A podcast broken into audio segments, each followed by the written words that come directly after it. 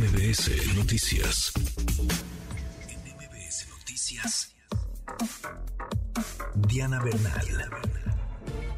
Qué gusto, qué gusto. Diana, la Corte, la Suprema Corte de Justicia, la Nación ha anulado una reforma, una reforma de finales, entiendo, de 2020, ya nos dirás tú a detalle, pero una reforma que tiene eh, implicaciones. Eh, esta reforma permitía al SAT usar su base de datos para, entre otras cosas, prestar servicios de verificación de identidad a empresas privadas. ¿De qué va esto? Ayúdanos a entenderlo y a dimensionarlo. Diana, ¿cómo te va?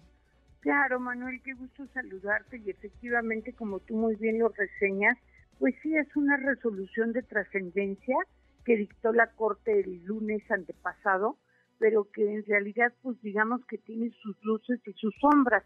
Por un lado, efectivamente, hay una disposición en el Código Fiscal, el artículo 17F, que en uno de sus párrafos señalaba que cualquiera que tuviera eh, firma electrónica, certificado de firma electrónica, como podemos ser tú, yo o alguna empresa privada, podía pedirle al SAT que le verificara la identidad de quienes emitían otras eh, facturas con firma electrónica, o sea, de otros usuarios de firma electrónica.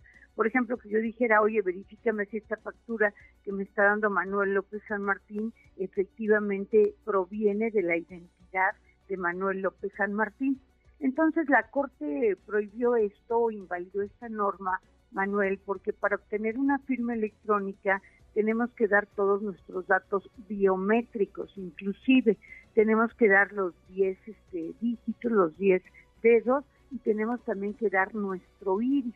Entonces la Corte consideró que era tal el nivel sensible de la confidencialidad de estos datos que el escrutinio constitucional tenía que ser muy estricto y entonces no validó la respuesta que el SAT dio porque el SAT se defendió diciendo, oye, nada más voy a decir si sí se trata de Diana Bernal, de Manuel López San Martín o de Juan Pérez o no se trata, es todo lo que voy a hacer.